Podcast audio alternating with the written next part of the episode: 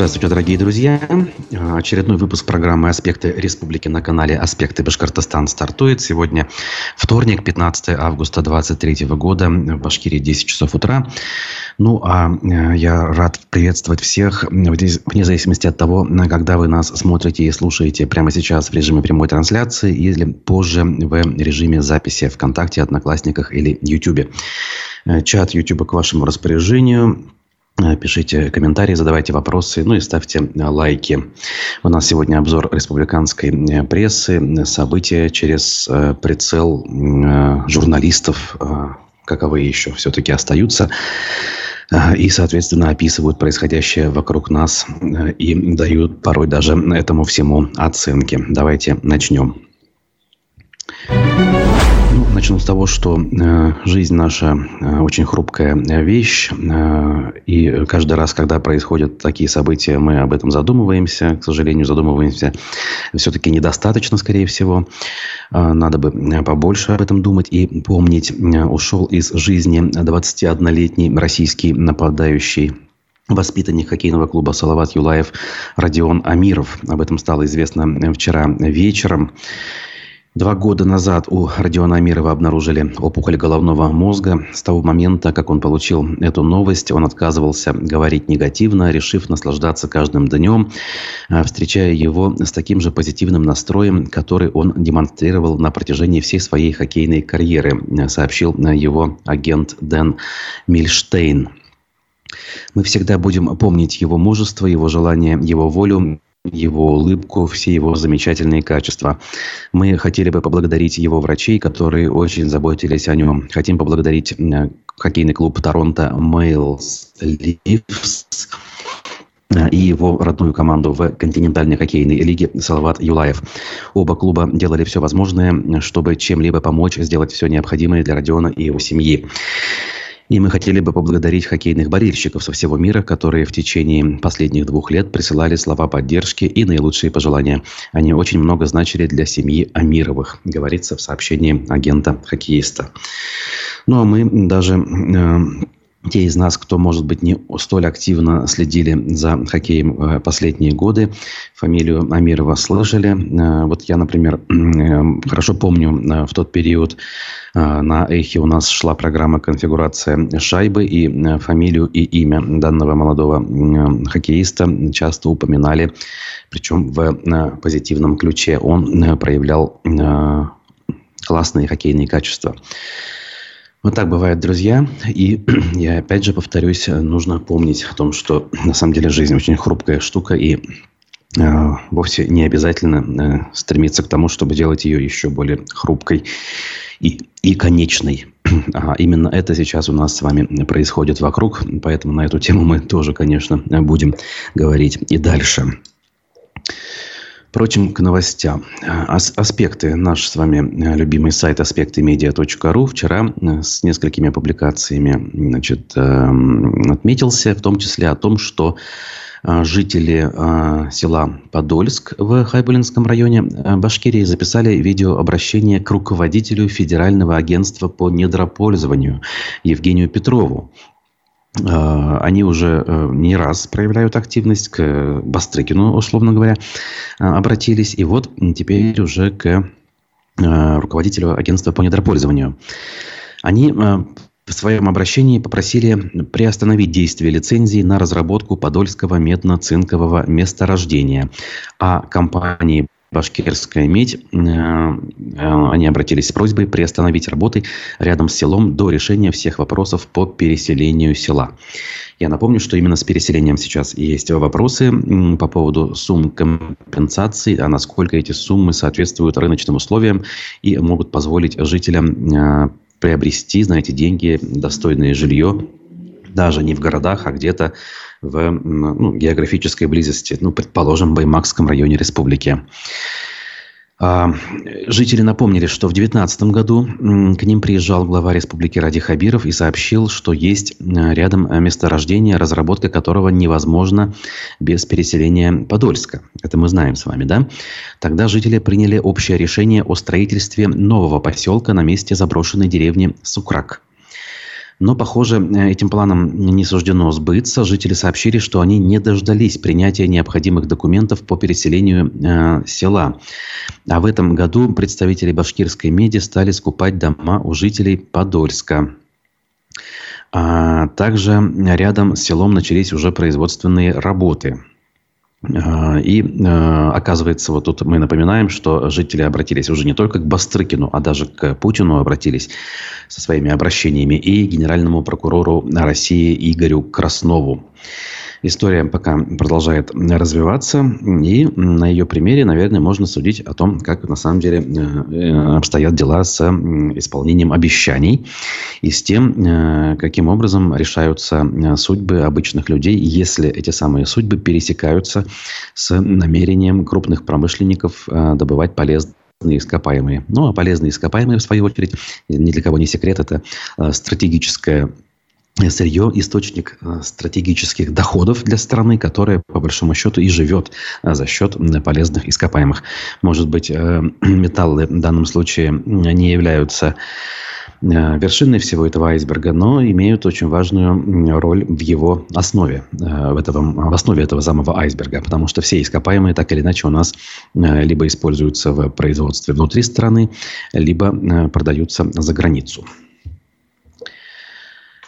Ну и в некотором смысле в продолжении темы. Инвестору э, должны предоставить участок для рекультивации Сибайского карьера. Долгоиграющая история, мы хорошо ее помним. Э, конец 18-го, начало 19-го, когда он э, тлел, и события очень бурно там развивались.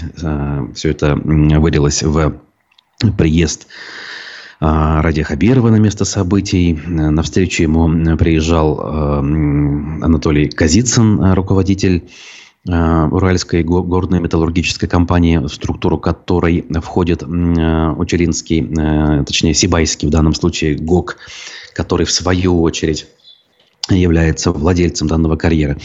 Так вот, у нас какая новость? Хабиров разрешил предоставить в аренду без торгов компании «Геогенезис» участок в 49 гектаров, как раз-таки на котором находится карьер. В распоряжении, которое опубликовано на портале правовой информации, пишет коммерсант, сообщается, что это будет масштабный инвестиционный проект. Кадастровая стоимость участка составляет 78,1 миллиона рублей. Администрация Сибая должна заключить с компанией договор аренды, говорится в документе. Инвестор намерен провести рекультивацию Сибайского хвостохранилища. Вот так это в горной терминологии называется. Также он должен восстановить плодородие и биологическую продуктивность нарушенных земель. Стоимость всего проекта оценивается в миллиард шестьсот миллионов рублей. А, сама компания, оказывается, зарегистрирована в Сибае относительно недавно, всего лишь в июне 2021 года. Единственный э, его владелец Антон Зубков, некий гражданин, данные о котором здесь по большому счету отсутствуют. Ну что ж, э, хотя бы э, можно судить, что идет дело в сторону исполнения данных обещаний. Так это назовем осторожно. Потому что будут ли они исполнены и будут ли они исполнены в полном объеме, судить, исходя из данного контракта, нельзя.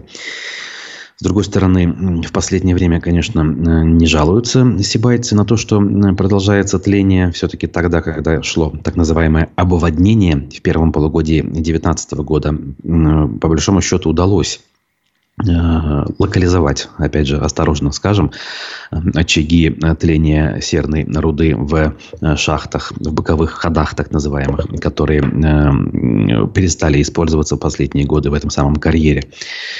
Много об этом было сказано. Э, уважаемый и любимый нами ученый, э, эколог и химик э, Марс Сафаров об этом тоже не раз у нас в эфирах говорил и даже книгу написал «Сибай в беде». Она называется. Рекомендую, кстати говоря, к прочтению в этом смысле. И не только проблему, собственно, Сибая он там описывает, но в очередной раз четко дает понять, как хрупка экология, в принципе, Земли и нашей республики в частности.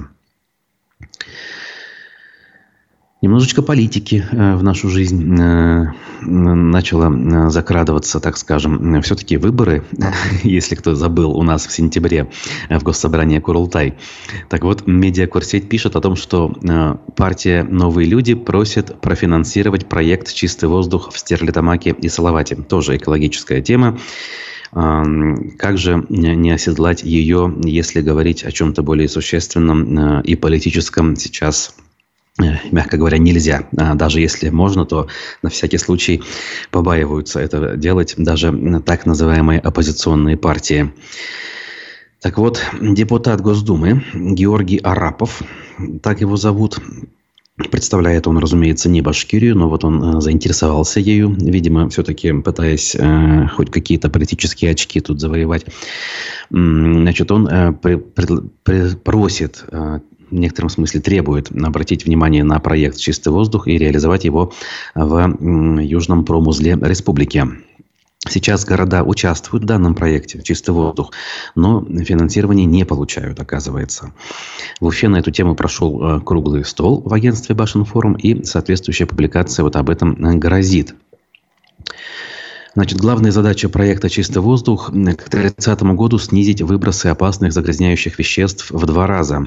Этого можно достичь за счет модернизации промышленных предприятий и за счет перехода на более экологичное топливо. По формальным показателям Стерлитамак и Салават чисты, но на деле местные жители жалуются на грязный воздух.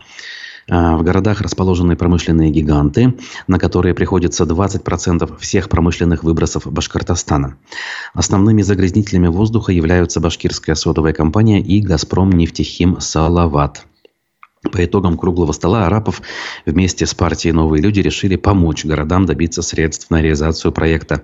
Арапов заметил, что обеспокоенность жителей региона э, э, вопросами экологии как бы заметна и нужно ею заниматься. Ой, ну, что могу сказать? Боюсь, что, конечно, вот конкретно данное мероприятие, оно скорее такое э, популистское и предвыборно показательное, но ну, хотя бы кто-то говорит. Они э, и уже за пределами э, рядовых экоактивистов, которые снизу самоорганизовались и еще в период Куштау создали общественные организации. Хоть, ну, хоть кто-то об этом говорить начал.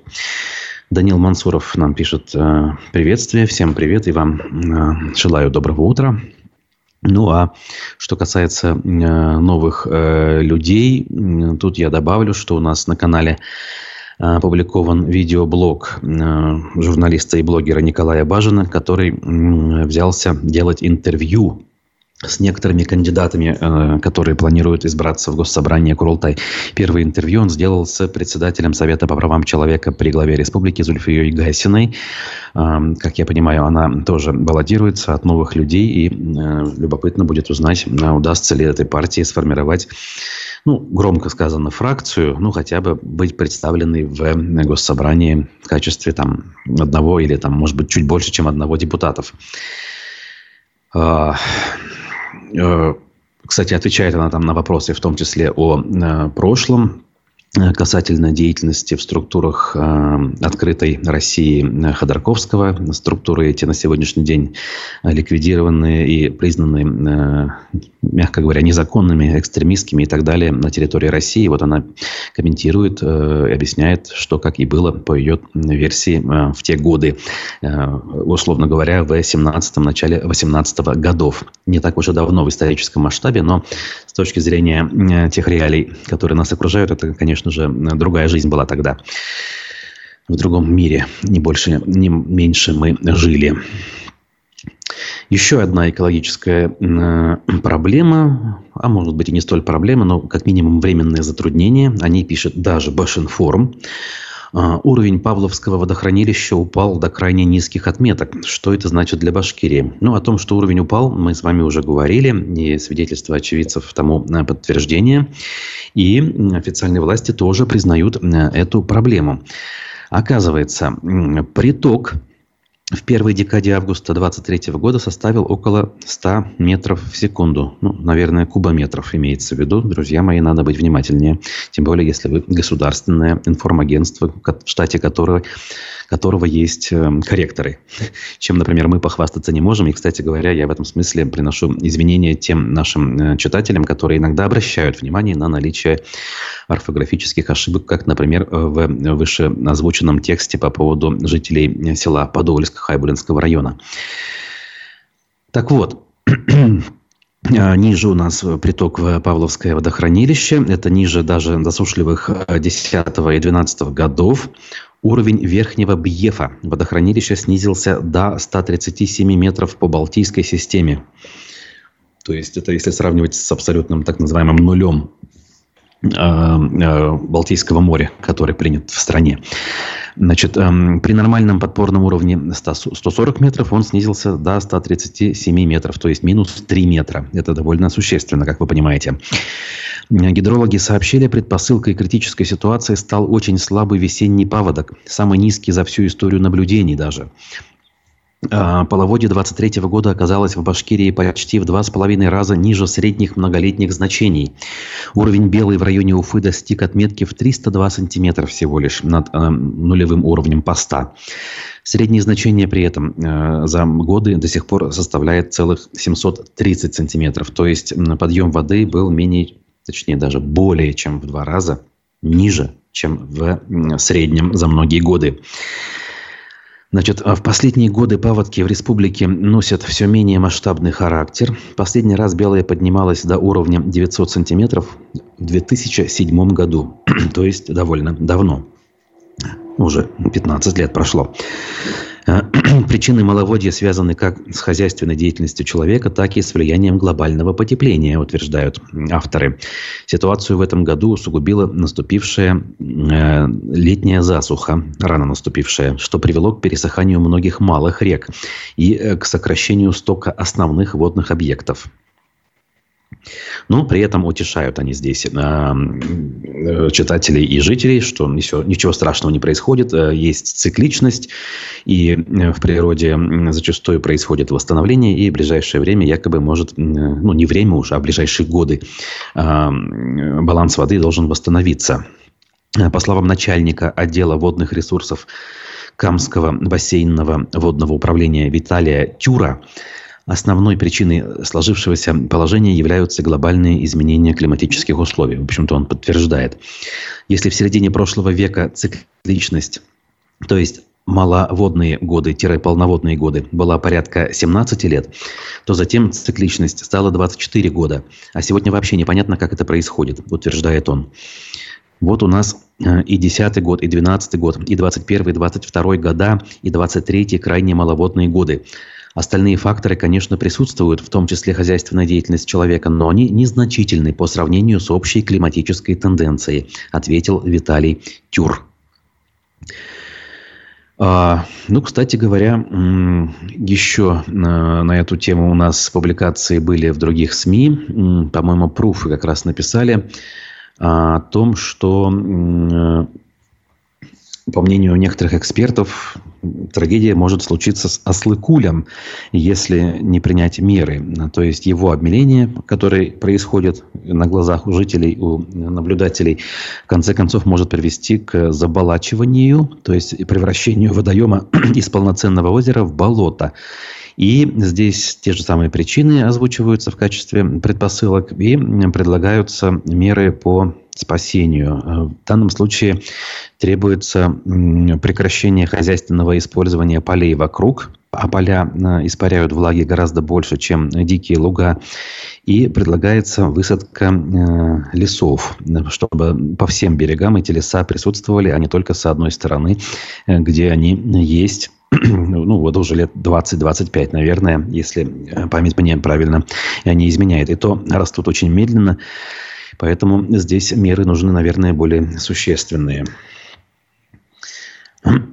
Тут, кстати говоря, в продолжении темы выборов э, наш э, читатель, зритель Даниил Мансуров спрашивает, а когда выборы, кроме одного билборда, ничего не видел и не слышал, а вроде выбираем представителей в Курултай, э, все понимаем, в какое время живем и при какой власти, но хоть и видимость даже не пытаются создать.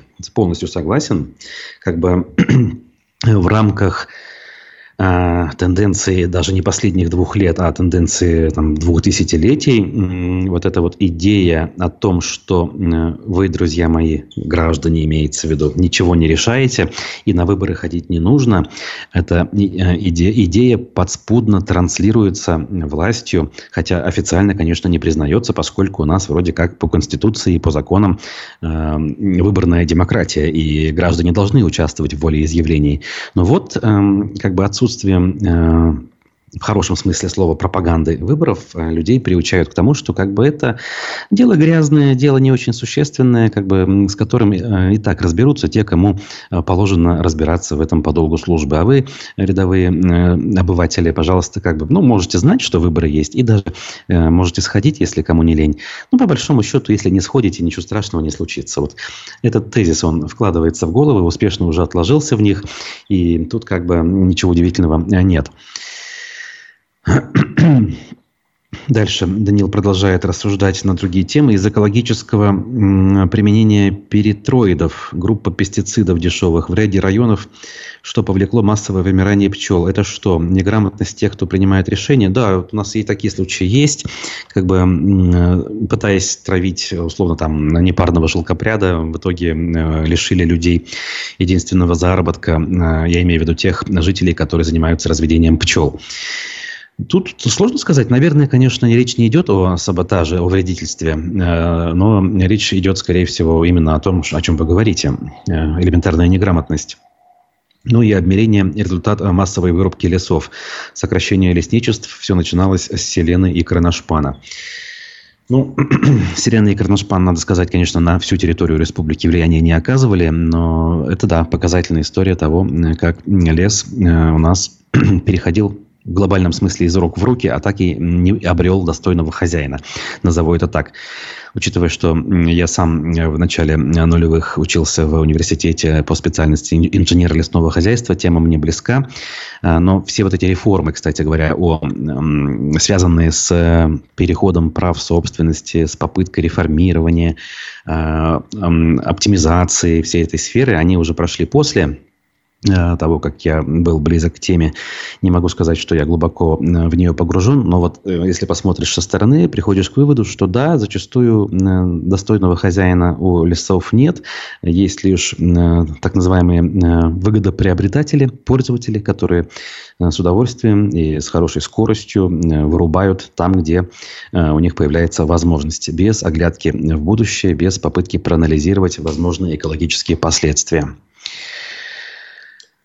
Итак, нам пришло время сделать небольшую паузу, друзья. У нас традиционно в программе есть а, аудиофрагмент, как минимум один, а сегодня мы послушаем а, небольшой кусочек вчерашней программы «Аспекты мнений», где в гостях был наш постоянный эксперт в области экономики а, Рустем Шай Ахметов. Обсуждал он, конечно же, то, что на повестке. Это рост цен на бензин, это проблемы, возможные проблемы с обеспечением яйцами и мясом курицы на фоне птичьего гриппа, обнаруженного на птицефабрика Башкирская, так называемой Авдонской э, птицефабрике. Послушаем давайте, а я через несколько минут вернусь и продолжу. Птицефабрика в Авдоне заявила, что у них птица заражена птичьим гриппом, будут уничтожать поголовье, и полгода эта фабрика не будет работать из-за заражения. Но Какие я, последствия это можно прогнозировать? Ну, для фабрики это достаточно серьезно, но я думаю, она застрахована. Дело в том, что если взять долю на рынке, имеется в виду российском, потому что у нас нет отдельного там, башкирского, рынка, да, мордовского, это, удмуртского и так далее. То есть определенные региональные рынки есть, но они составляющая часть. Ну, у нас, есть, слава богу, есть такая система, которая позволяет с, в основном, товаров наладить. Да, да, да, то есть в основном у нас это сети сети быстро восполнят этот дефицит. Кратковременно, возможно, но этот вопрос решится быстро.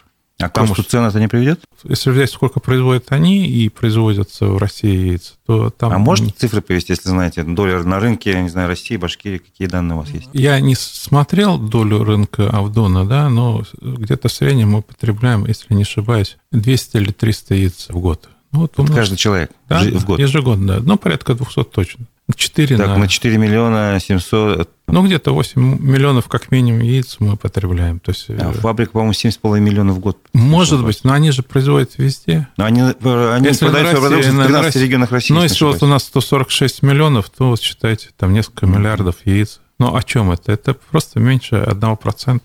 Ну, То есть, и поэтому это восполнится быстро. Там же не только яйца, а еще и курицу не забудьте. Поголовье кур восполняется быстро в течение полугода. Проведут определенные процедуры, то они же закупают, как правило, вот не просто кура, а цыплят. Я думаю, они в течение года выйдут на те же показатели, mm. которые у них были. Ну, вот моя точка зрения так. Если их не вытеснить с рынка, конечно. Такое тоже возможно.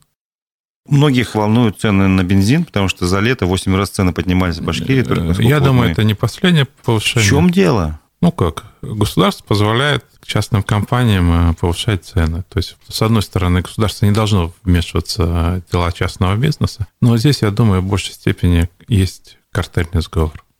Он может принимать разные формы, и чаще всего они неформальные, а где-то так. Они же все общаются с друг другом, скидывают друг другу информацию, что мы повышаем, и вы повышаете. И начинается это. У нас нет э, жесткого конкурентного рынка нефтепродуктов, как, допустим, есть в Соединенных Штатах. Это можно вообще осуществить, вот такой рынок сделать? То есть, э, Конечно. Как... Дело в том, что есть э, антимонопольное законодательство, во-первых, достаточно жестко. Во-вторых, допуск независимых трейдеров на данные рынки. То есть, когда это появляется, вот у нас, давайте посмотрим в Башкирии, сколько у нас э, бензоправок Башнефти и сколько заправок не Башнефти. Вот это уже говорит о том, что если Башнефть э, повысит цены, в некоторых районах просто нет альтернативы. Поэтому они все равно едут туда заправляться. То есть а в нормальной рыночной системе было бы немножко по-другому. То есть один относить заправки подняла цены, люди смотрят, ориентируются, где есть другая Совершенно подешевле, верно, повыгоднее, да. они туда едут, это бросают, они видят убытки да, и цены да. снижают. То есть они уже более ответственно относятся к повышению цен, и понимая о том, что повышение цен будет существенно для потери э, доходов. Они не ангелы, они точно такие же, как и мы. А многие наши компании через аффилированные структуры присутствовать на этих рынках. Как, Но... например, в Индии крупнейший нефтеперерабатывающий завод принадлежит Роснефти. За счет этого, кстати, во многом у нас и растет экспорт нефти туда. Потому что, в принципе, Роснефть продает сама себе. То есть с одного кармана перекладывает. Ну, нет, нет как бы никаких ограничений, барьеров нет. Вот. А дальше уже и данный завод перепродает свою продукцию в другие страны. Когда вот определенная система, скажем так, выравнивания, то есть это как вода, сообщающие сосуды есть, если в одном есть избыток, все равно идет выравнивание. Здесь то же самое. Тем более сейчас, вот если говорить по курсу рубля, я думаю, во-первых, должен быть некий отскок, но я думаю, не на этой неделе, скорее всего, на следующей. Тут еще играет та роль, что доходы, долларовые доходы и вообще экспортные доходы увеличились. То есть э, цена нефти увеличилась. И, соответственно, будет определенная возможность выравнивания. Но насколько сейчас сложно сказать, до 90 дойдет или нет, не знаю, но, по крайней мере, 100 рублей за доллар через месяц уже прекратятся. Ну что ж, друзья, это был фрагмент программы «Аспекты мнений» с экономистом Рустемом Шаяхметовым. Я вижу тут вот э, тот же Данил пишет о том, э, как супруга его беспокоилась, когда он приготовил филе курицы. Э, и пишет совершенно справедливо, что после термической обработки вирус гибнет. Кстати, именно об этом в своем видеоблоге, недавно появившемся, рассказывает руководитель Роспотребнадзора по Башкортостану Анна Казак. Довольно любопытные, довольно профессионально снятые и смонтированные ролики она публикует в своем аккаунте в TikTok, я видел, в запрещенном Инстаграме. Все это есть. Э, люди комментируют, она там и про купание, и вот тем более на фоне истории с Авдоном все это дело подробно разбирает. Подписывайтесь, смотрите. Э, про воду там и про другое тоже, я думаю, мы еще услышим. Вот. Это, кстати, касается, имеется в виду термическая обработка не только, собственно, мяса курицы, но и яиц. Если нормально отварить в течение 10 минут или пожарить качественно с двух сторон, то рисков нет. А, хотя, по словам Анны Казак, в, собственно, яйцах э, проверки не обнаружили следов гриппа, поэтому э, Роспотребнадзор яйца убирать с прилавков даже и не требует. Ну а теперь поставки прекращены до тех пор, пока полностью поголовье птицы на фабрике не обновится. Ну, поэтому, наверное, все-таки беспокоиться на этот счет не стоит. Так, э, пользователь с ником Заки Валиди тут написал, опубликован рейтинг глав и губернаторов в ПФО. Первое место президент Татарстана, 22 э, балла. Последнее Паслер, 12 баллов. Это, насколько я помню, губернатор Челябинской области Денис Паслер. Наш Хабиров на предпоследнем месте с 14 баллами. Вот так вот утверждает наш э, читатель, зритель. Может быть, это и правда. Кстати, интересно понять, э, кем этот рейтинг составлен. Каждый раз я, кстати, друзья, призываю, какой бы ни был рейтинг, мы с вами не увидели бы, какой бы ни был рейтинг, не пытались бы проанализировать, нужно всегда смотреть, э, кем же он все-таки составлен. И попытаться, глядя на рейтинг, на его результаты, э, проанализировать, с какой целью и для выполнения какой задачи, скажем так, данный рейтинг мог быть составлен. Это важно. Так, пользователь Инорс пишет нам, когда в Инорсе будет нормально ходить общественный транспорт, сколько уже можно издеваться над пассажиром.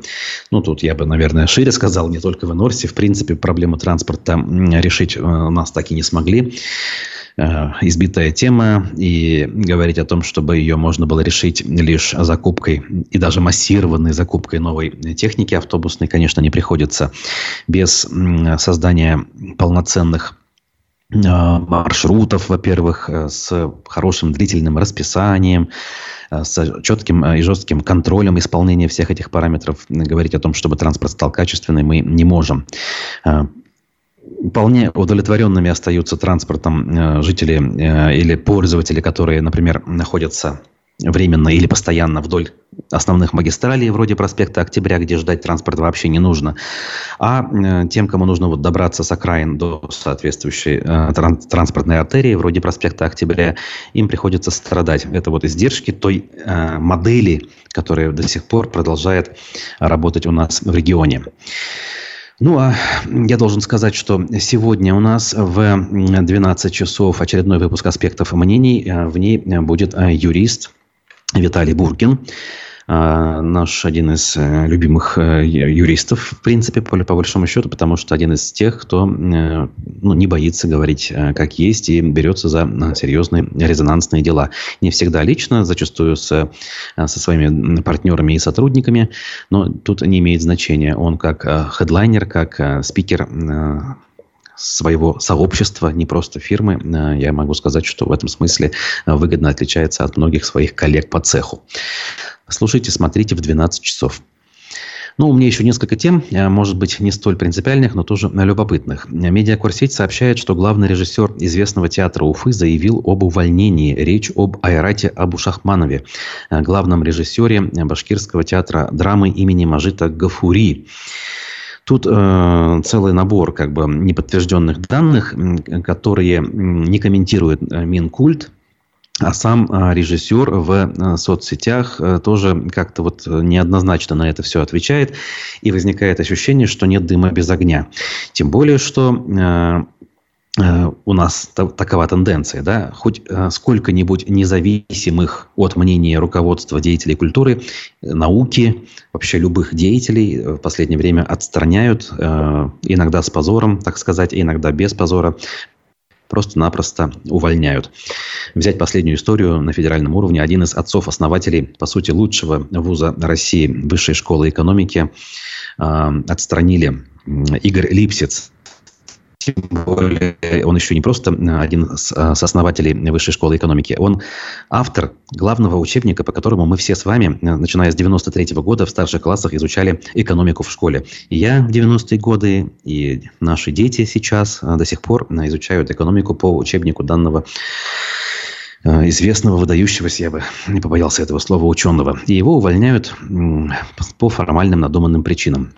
То, что могут уволить Абу Шахманова, лауреата многочисленных премий, в том числе «Золотой маски» федеральной премии, я, конечно же, не удивлюсь на фоне того, что спектакль, также лауреат «Золотой маски» Зулиха «Открывает глаза» у нас был выведен из репертуара театра только потому, что его автор, не автор спектакля, а автор произведения по которому был поставлен спектакль, Гузель Яхина высказалась негативно по теме СВО. Ну, тут возникает лишь риторический вопрос. Что будут делать все те, кто сейчас высказываются за эту самую СВО, тогда, когда станет ясно, что все это было а, зря, так скажем. А, тем временем у нас на фоне этих самых военных действий жители и в относительно мирных регионах продолжают э, представлять себе, что они находятся, видимо, в соответствующей зоне. Так вот, житель э, республики пришел в ночной клуб с пистолетом и выстрелил в охранника. Ну, видимо, представил себе, что перед ним находится неонацист, да, как у нас э, принято говорить. Значит, суд вынес приговор в отношении местного жителя по статьям покушения на убийство, угроза убийством и так далее, и так далее. Ну вот, как бы тут э, находящийся в помещении караоке-бара в Стерлитамаке нетрезвый подсудимый в ходе конфликта с охранником, который сделал ему замечание за нецензурную брань, взял пистолет и в него выстрелил. Вот такая вот новость на страницах Башинформа довольно-таки э, красноречиво иллюстрирует происходящее с нами и со всеми нами, то есть события. Тем временем э, Чиновники что-то пытаются делать, видимо, все-таки для того, чтобы, ну, как бы какие-то отчеты вовремя предоставлять и демонстрировать а, некую активную деятельность. В Уфе открыли новые центры дополнительного образования.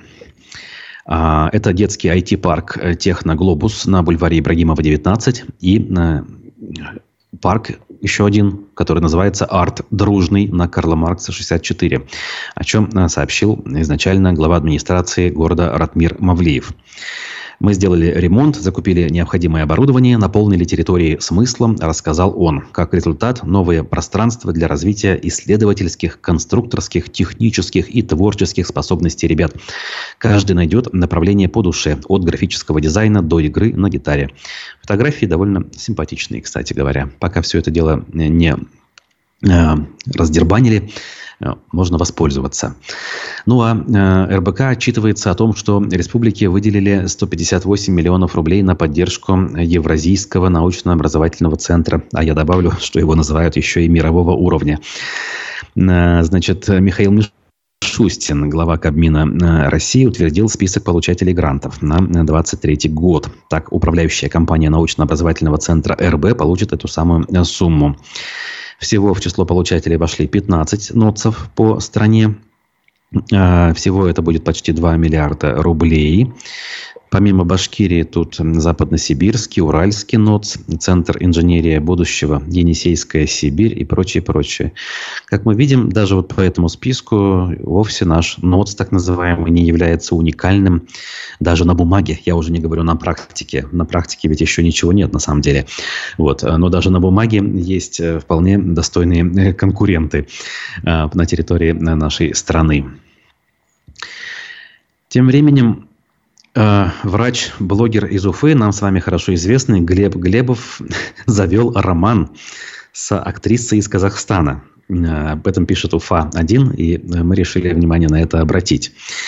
Э, что интересно, Глеб Глебов, пишет издание УФА-1, завел отношения с казахстанской актрисой э, Бибигуль Суюн Шалиной. Пара познакомилась э, на острове Кипр во время съемок ролика для Ютуба. УФА-1 взял у Бибигуль интервью и узнал ее биографию. Оказалось, актриса снимается в кино с двух лет. Кроме того, она продюсировала клип «Рамштайн» и отучилась на коневода. Вот такая вот история довольно любопытная. Ну, она чем нам интересна? Тем, что Глеб Глебов нам с вами хорошо знаком в период коронавируса, был одним из ключевых спикеров. Сначала около официальных, как сотрудник э, ковидного госпиталя в Зубово, а потом э, независимых. Он довольно быстро ушел из системы государственной медицины, из системы власти, я бы даже сказал, и начал критиковать все то, что происходит э, вокруг коронавируса и вообще вокруг здравоохранения. Ну, а «Комсомольская правда» э, на основе э, статистики ЗАГСов э, сделала вывод, что, оказывается, вот почему я взял эту новость, вообще вроде не наша тема, но не знаю, интересно стало. Самыми популярными именами новорожденных в Башкирии за последние месяцы стали София и Амир. 429 девочек названы именем София и 546 мальчиков названы именем Амир. То есть одни и те же имена используют прямо, я не знаю, ну, по полтысячи родителей. При этом э, Самые редкие имена – Габдулла, Альдо, Талгат даже, э, Эль, Эли Йорбек и Хушбахчон. Ну, это таджикские имена последние. Как бы вот э, таким образом удивительным у нас э, в, э, количе... в разряд редко используемых имен вошли э, имена там, других, скажем, народов, да, которые не являются коренными для республики, ну и даже вполне э, наши с вами коренные имена, которые в свое время были очень распространенными, такие как, например, Талгат и э, Габдулла. Ну а чем Амир и София, особенно София, ну ни разу не тюркское имя, а очень популярное. Ну окей, как бы каждый вправе, конечно, поступать здесь по-своему. Просто хотелось бы, наверное, немножечко как-то проанализировать. Надо, видимо, со специалистами эту тему обсудить. Вот. А, ну, а, соответственно, что тут еще из комментариев? Ага, Заки Валиди меня поправил. Паслер все-таки из Оренбурга. Да, все-таки оттуда он. А в Челябинске тоже с э, фамилией такой благозвучный был губернатор. Или был, или сейчас есть даже уже. Отстал я в этом смысле от э, того, что там происходит. Ну, а по поводу э, научно-образовательного центра мирового уровня Данил пишет, давайте посмотрим, как реализуют. Да, конечно же, такие вещи надо все-таки, наверное, анализировать уже по осени, а никак не заранее. Хотя, опять же, пессимизм, который правит балом э, в нашем э, информационном поле в последние годы, он заставляет особо э, не э, раскатывать губу, как говорится, и быть в этом смысле э, пессимистом. Ну что ж, а, давайте будем закругляться. Я еще раз напоминаю, что в 12 часов у нас аспекты мнений с Виталием Буркиным. А, по поводу имен тема все-таки зацепила. Текслер, Челябинск, вот, пишут. Во, похожие фамилии, мог запутаться. А, у турков София пишет, София, точнее, с ударением на букву Я, пишет нам Рита. София София Кораля, Олда умер пишет Данил. Э, да, эм, как бы используя имя София в э, татаро-башкирском эм, куплете, не побоюсь этого слова. Ага, ага. Видимо, не знаем о каком-то сериале, где героиню Софии зовут, пишет коллега в э, чате. Ну что ж, друзья, закругляемся. Желаю всем хорошего дня. Увидимся и э, до свидания. Не пропускайте новости на аспектах.